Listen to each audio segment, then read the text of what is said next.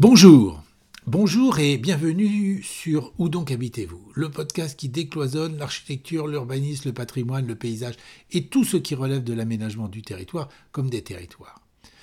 Ce podcast commence par deux petites histoires, chacune autour d'une question. Des histoires de mots, vous verrez, des histoires qui m'ont donné l'idée du titre, euh, Où donc habitez-vous? Ces deux histoires qui racontent des situations vécues introduisent une série d'épisodes suivant une ligne directrice que je vous laisse découvrir à fur et à mesure. Les trois prochains épisodes qui suivront auront pour titre La mémoire au présent, L'anthropologue, le pape et le président et À l'écoute des habitants. Mais revenons aux petites histoires introductives. Où donc habitez-vous? C'est par cette question anodine que depuis plusieurs années commencent mes cours aux élèves architectes et urbanistes tous, tous les élèves, tous déjà diplômés et ayant une certaine expérience dans un, voire dans les deux domaines. L'exercice ne varie pas et les réactions sont toujours les mêmes. À la question posée où donc habitez-vous Tous les élèves, sans exception, répondent en désignant, comme vous le feriez, par leur nom, une région, une ville, une petite cité, puis un quartier, une rue ou même un lieu dit. Aucun d'entre eux, architectes et urbanistes, rappelons-le, ne cite les mots qu'ils utilisent dans leur travail de planification au quotidien en qualité de professionnel de l'aménagement. Aucun ne précise qu'il habite en zone UHB3 du PLU, hein, plus c'est plan local d'urbanisme, ou en secteur 4C de la zone de protection. Bon, ça n'a rien à voir, commentent-ils. Leur réaction, le plus, le plus souvent empreinte de surprise et de scepticisme, me conduisent à leur rappeler qu'en Europe, voire même dans la majeure partie des pays du monde, l'attractivité des villes est d'abord fondée sur une assise culturelle et patrimoniale, l'image d'une sociabilité, d'une pratique démocratique. La grande majorité des sites Internet des villes en témoignent. Ce n'est pas leur réponse qui pose problème, mais l'incohérence entre cette réponse et les concepts qu'ils manient dans leur travail au quotidien. Enfermés dans des habitudes professionnelles, contraints par un environnement administratif souvent rigide, cloisonné, relativement peu sensible aux évolutions sociales et environnementales en cours, ils ne voient pas le problème. Si ce n'est peut-être lorsque, confrontés aux avis des habitants des lieux considérés, ils sont qualifiés de, de technocrates, et je reste poli. Il n'y a pour s'en convaincre qu'à réaliser un micro-trottoir pour savoir comment les principaux mots utilisés en urbanisme sont perçus aujourd'hui. Demandez donc aux gens dans la rue de qualifier les mots zone, vous savez, ZUP, ZAC, ZAD, le mot secteur, voire même le mot urbanisme.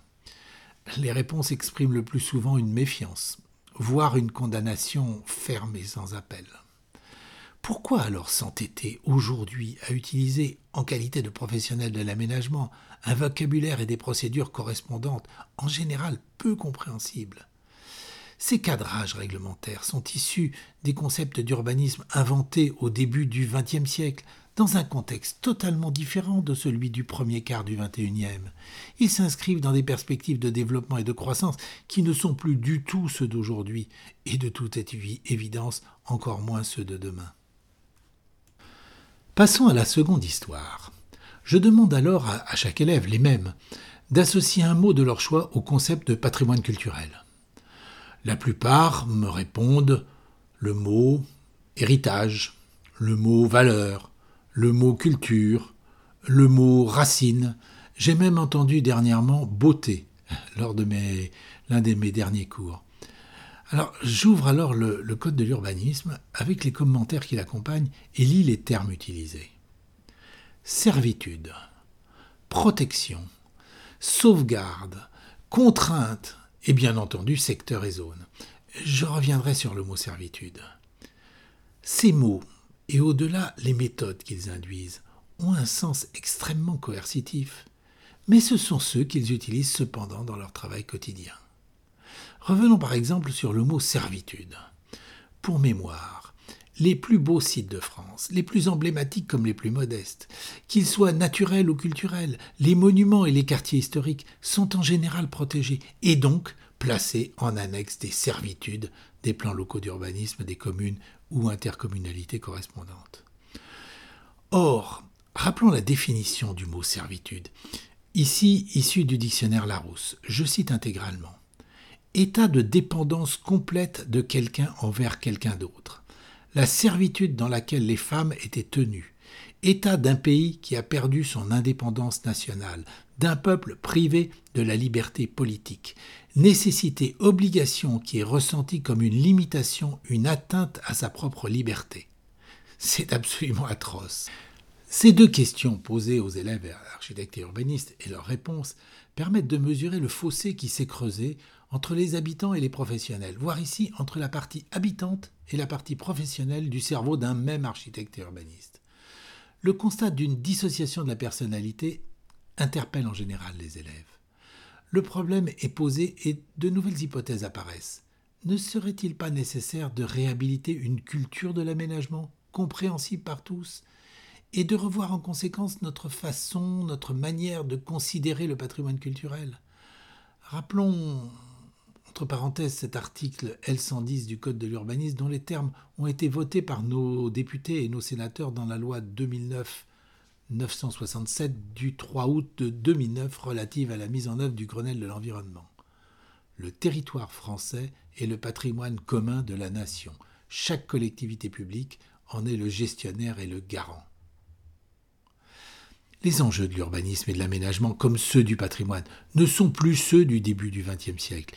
Ils prennent une dimension plus humaine, sociale, voire sociétale. Quel environnement bâti, bâtir pour quel mode de vie en société? Comment redonner une urbanité à nos villes et nos territoires? Comment retrouver le sens du lieu à dimension humaine? Comment Civiliser la modernité par la culture. Civiliser la modernité par la culture.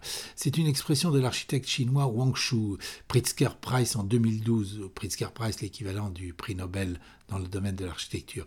Lauréat du Global Award for Sustainable Architecture en 2007. Je vous renvoie sur le site de la Cité de l'architecture et du patrimoine et du Global Award for Sustainable Architecture.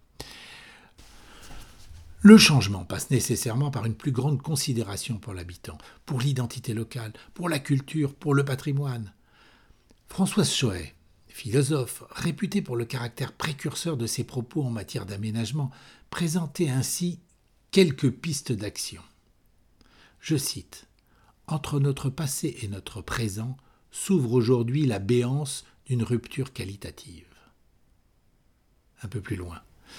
Comment, à l'instar des autres domaines, est-il possible de redonner vie au patrimoine ancien et du même coup de récupérer la compétence d'en produire de nouveaux pour les générations futures?